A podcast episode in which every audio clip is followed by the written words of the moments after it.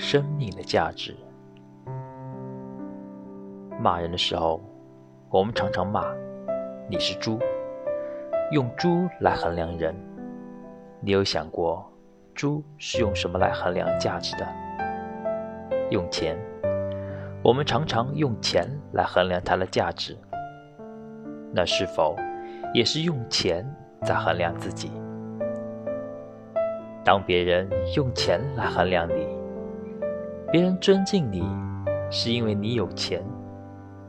那你跟猪的价值单位是一样的，有什么差别呢？我们是否有其他的单位可以衡量我们的价值？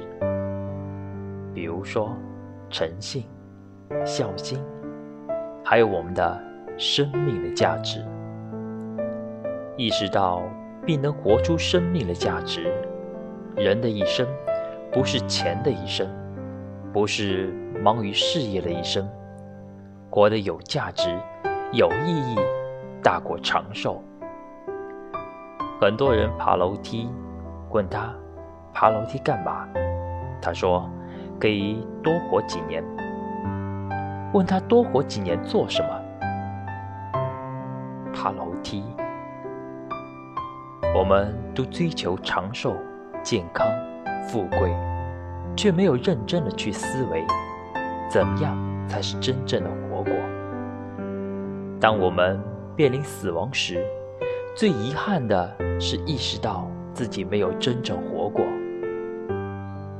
当父母将下车离开我们时，我们才意识到自己所尽的孝如此不足，陪伴的不足。